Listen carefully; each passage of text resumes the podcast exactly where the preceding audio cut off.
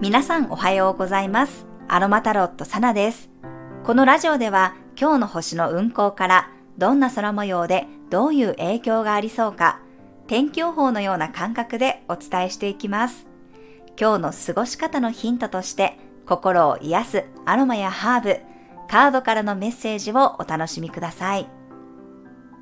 え昨日ですね、2024年版の魂のしるべを再販させていただきました。ご購入くださった皆様、そしてね、ご検討くださった皆様もありがとうございます。え今回はですね、いつもよりちょっと多めにね、募集をさせていただいたんですが、もう鑑定書のみのものは、えー、5分くらいでね、完売してしまって、後からですね、もう買えないでしょうかというメッセージもいただいたんですが、本当にね、申し訳ありません。えー、今年の分はこちらで終了とさせていただきます。またちょっとね、年末が近づきましたら、えー、2025年版の魂のしるべをね、募集したいと思いますますので、よろしくお願いいたします。そしてまた、あの、新月ぐらいのタイミングで、えー、3月のですね、ズームでの個人セッション募集させていただきたいと思いますので、こちらもね、ご希望の方はぜひ公式 LINE にご登録の上、えー、ご案内をお待ちください。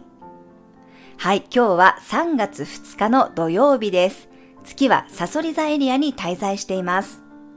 今日がサソリ座の月のラストで、夕方4時49分から月のボイドタイムに入り、夜10時58分に月は伊手座へと移動していきます。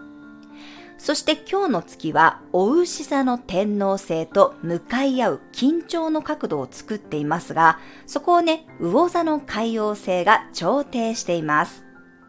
月に対して変化を表す天皇星が真向かいにいますので、自分の価値観が変わっていることに気づいたり、周りの環境や一緒にいる人、目の前の相手がね、変わっているということを実感することがあるかもしれません。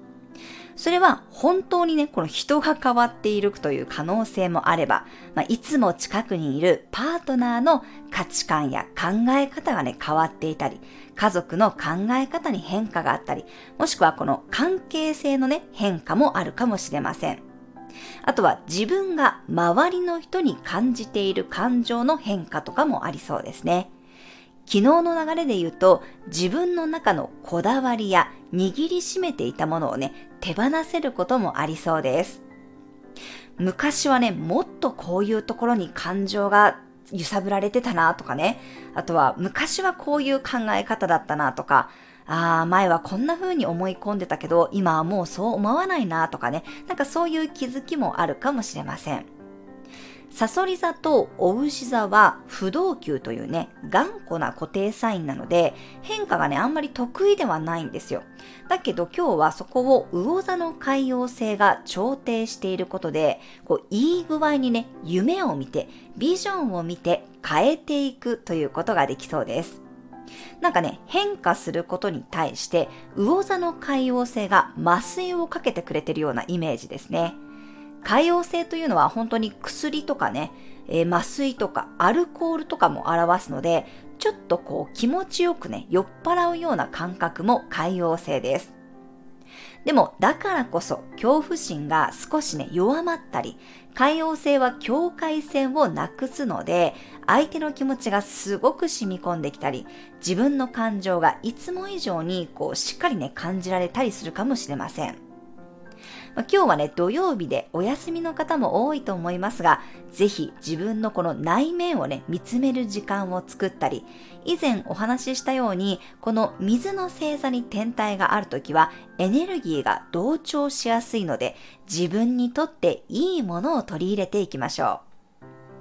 私が昨日ね、インスタグラムのリール動画に、あ、リールじゃないです。ごめんなさい。ストーリーズかな？ストーリーにアップした動画もですね、もう何回見てるかわからないんですけど、もう見るたびにね、もう本当にこう胸が熱くなって涙がこみ上げてくるものがあるんですね。でもそれは悲しみではなくって、なんかこう強烈にね、自分を抱きしめたくなるような、そしてこうやる気と情熱をね、もらえるような動画になっています。なので、ぜひね、まだあの、ストーリーのね、動画に残っていたら、そちら見てみてください。本当にね、パワフルさとエネルギーをね、感じる動画です。私はあの、定期的にね、思い出しては見ているので、またね、こう気づいた時にアップするかもしれません。こんな風になんか自分がね、エネルギーをもらえるもの、感動するもの、うわーいいなって思うものを、ぜひこういうね、サソリ座に月が入ってる時とか、海洋星と絡んでいる時なんかは、そういう自分がいいなって思うものと繋がることによって、どんどん自分のモチベーションとかテンションが上がっていくということがありそうです。水のエネルギーは情緒的なエネルギーなので、やっぱりね、ちょっとこう涙がうるうるしちゃったりとか、感情が込み上げてくることもあるかもしれませんが、私は逆にこういう時はもう感情をやっぱりどんどん出してあげた方がいいと思います。ただ、なんかその恐怖心とかね、恐れを煽るようなものではなくって、やっぱり自分が楽しいなとか、気持ちいいなとか、なんかこう、情熱が込み上げてくるような感覚だったり、そういう自分にとって良しとするようなエネルギーのものをね、ぜひ意識して取り入れるようにしてください。はい、今日は自分のね、内側に意識を向けられるように、フランキンセンスの香りがおすすめです。あとは自分のね、素直な感情を引き出してくれるイランイランの香りも使っていただくといいでしょう。ちょっと早いんですが、昨日ね、いて座加減の月のメッセージを公式 LINE で配信しました。え興味のある方は投稿ページにも残していますので、ぜひね、チェックしてみてください。そして12星座別の運勢動画すべて出揃っていますので、こちらもね、ぜひまたご確認いただけたらと思います。はい、では、えー、3月2日のカードからのメッセージお伝えしていきます。3月2日のカードからのメッセージ。今日は何でしょうか？明日はね、ひな祭りですよね。はい、こちらです。せーの、よいしょ。お、コーリアスピリットホームのカードが出てきました。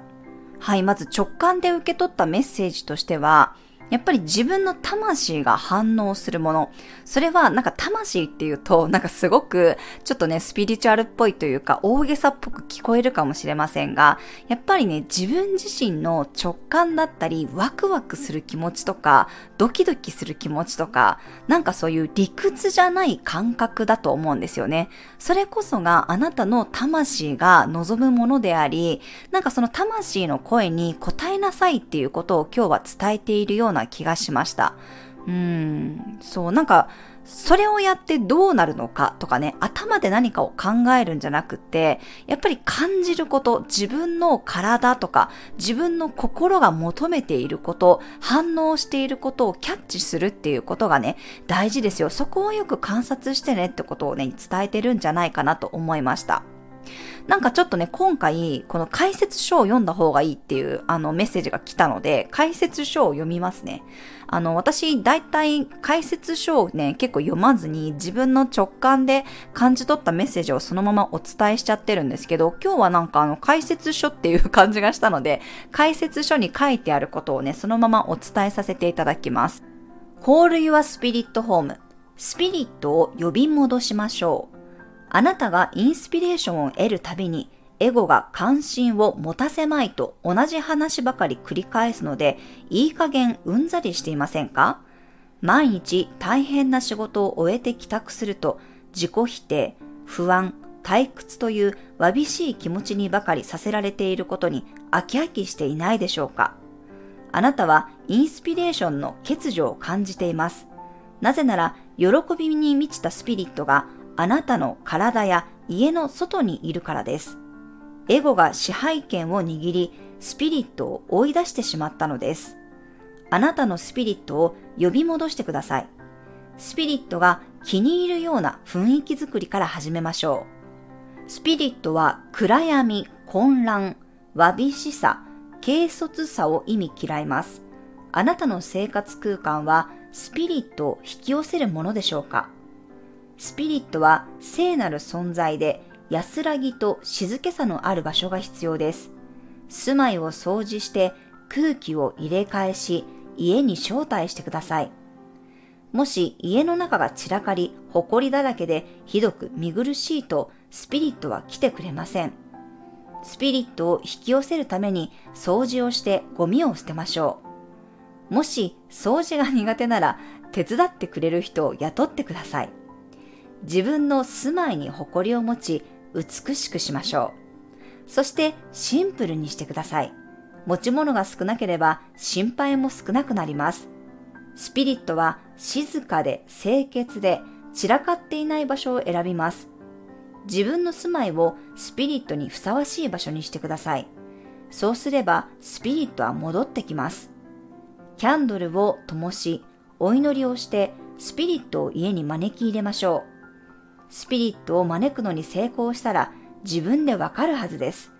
なぜなら家にいるだけで元気になり幸せを感じるからです。はい、ちょっと長かったんですが、全部ね、読ませていただきました。うん、なんか私もでもね、ちょっとこのお掃除頑張ろうかなって思ってたので、なんかこのね、加減の月とか新月を前にして、やっぱりね、掃除した方がいいんだと思うんですよね。魚座新月、そしてこう春分を迎える前に、いろんなこうデトックス期間になってくるので、やっぱりちゃんと今家の中をきれいにしておくとか、無駄なもの、いろんないらないものを手放しておくっていうことが、自分のこの魂を生き生きとさせるためにね、必要ですよっていうことを伝えていると思いました。はい、今日ね、お伝えしたカード、アンサーイズシンプルオラクルカード。これ、ソニア・ショケットさんのね、えー、カードになります。これもうね、あの、売られてないんですけどね。すごくね、メッセージが受け取りやすいカードで私はね、愛用していますが、はい、今日はこちらからメッセージをお伝えさせていただきました。以上がカードからのメッセージとなります。そしてですね、今日のトークテーマに入っていきますが、今日のトークテーマは、自分のルールは自分で決めるということをテーマにお伝えしていきます。まあ、先生術もタロットもですね、実はこういろんなルールややり方があるんですが、そのほとんどは自分が採用するかどうかを決める必要があるんですね。例えば、タロットでも逆位置を取る人、取らない人がいますし、スプレッドを使う人もいれば使わない人もいます。星読みも5度前ルールを採用するのかどうか、アスペクトのオーブを何度まで読むのか、いろんなこう考え方がありますが、結局はね、自分にマッチしているのはどれかが大事なんですよね。自分がどう感じるか。自分がこれは当たってるなぁと感じるなら採用すればいいし、自分にはこれは合わないなぁと感じれば採用しなければいいだけの話なんですね。あとはもう繰り返し鑑定とかセッションをやっていく中でデータを集めてよりこう自分のね経験値を増やしていくことです。私たちはこう誰一人ね、同じ人間ではないので、みんなやっぱりこう同じルールである、同じ型に無理やりはめるってことってすごく矛盾してるんですよね。だから私はタロットも星読みも自由に読みますし、自分が感じたことをお伝えしています。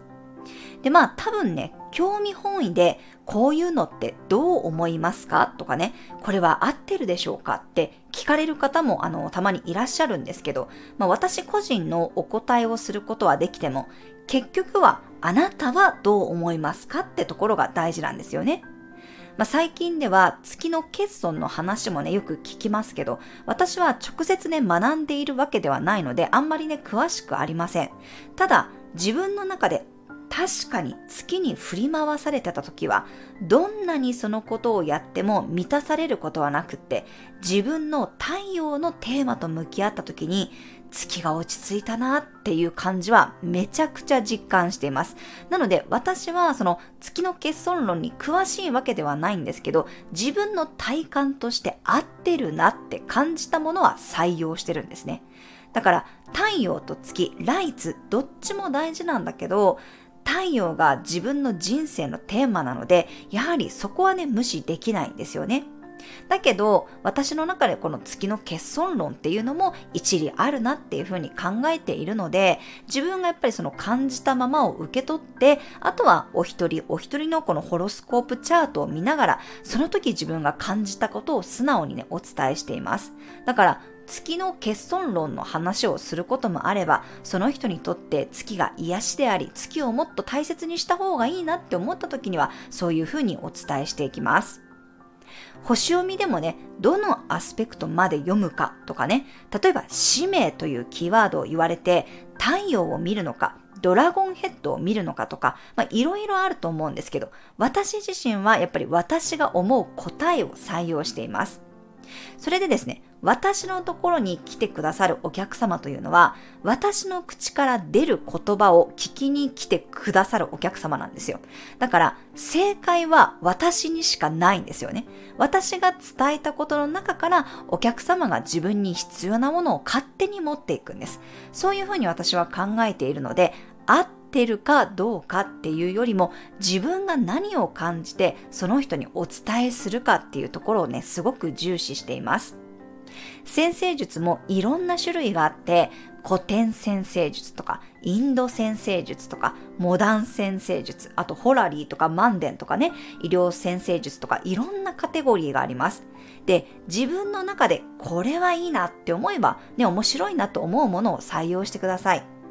星読みが面白いのは、読み手にとってどんな表現をするのか、どの言葉を使うのかっていうところなので、すごく優しいね、表現をする方もいれば、ちょっとね、こう手厳しいような表現をする人もいます。でもそれはその人の好き好きなので、それがダメとかいいという問題ではないんですね。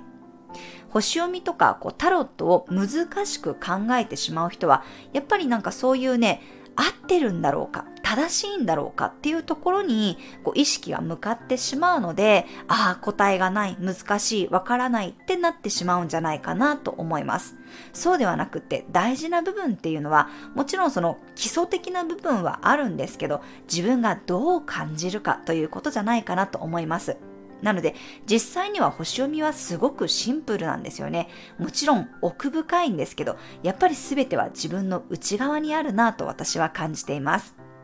これは星読みとかタロットに限った話ではなくって、これからね、この風の時代に入っていく中で、やっぱり個人、個人のこの考え方がね、もっともっと今よりね、たくさんいろんなカラーで出てきます。その時に、たとえ家族であっても、たとえパートナーであっても、この考えは一緒だけど、この考えは違うよねってことがいろいろ出てくると思います。だけど、その時にね、どんな考えや意見も正解、不正解というふうに切り分けるのではなくって、私はこういう意見、あなたはこういう意見というスタンスがね、すごく大事になるんじゃないかなと思います。これは別に先生術とかタロットに限った話ではなく、何でも物事は表裏一体なので、そのどっちもやっぱり見つめながら、でもどっちを意識するかっていうことをね、私は大事にしています。水亀座冥王星時代はずっとこのお牛座、サソリ座ラインの葛藤に対してね、冥王星がちょっとこう断ち切るようなエネルギーをね、えー、与えますが、やっぱりこういうふうに全てが一緒でなければいけないということではなくって、お互いの考え方を尊重していく。たとえパートナーでも家族でも子供でもね、それぞれの意見や考え方は違っていいんだっていうところが大事になってくると思います。そういう時に便利なツールなのが、やっぱりタロットとか星読みなんじゃないかなって私は思いますので、私流のお伝えの仕方をね、今後もできたらなと思います。なので皆さんもぜひ、それは間違いだよとか、私が間違ってるかもではなくって、私は私の考え、あなたはあなたの考えというところでね、ちょっとこうやっぱり俯瞰して物事を見ていくっていうところでお過ごしいただけたらなと思います。ちょっとね、この伊手座、加減の月、そして魚座の新月に向かって、自分と他人の周りの人のね、えー、意見や考え方がごちゃ混ぜになってしまったり、自分の軸が見えなくなってしまったり、なんかこう、気持ちとか気分とか考え方がコロコロ変わりやすい時だったりします。でも、そういう時こそ、周りのことは置いといて、自分はどうしたいか、自分はどう思うかっていうところにね、ぜひ立ち戻ってみてください。はい、以上が今日のトークテーマでした。では、週末になりますので、12星座別の運勢はお休みとさせていただきます。えー、今日も最後までご視聴くださりありがとうございました、えー、素敵な週末をお過ごしください。お出かけの方は気をつけていってらっしゃい。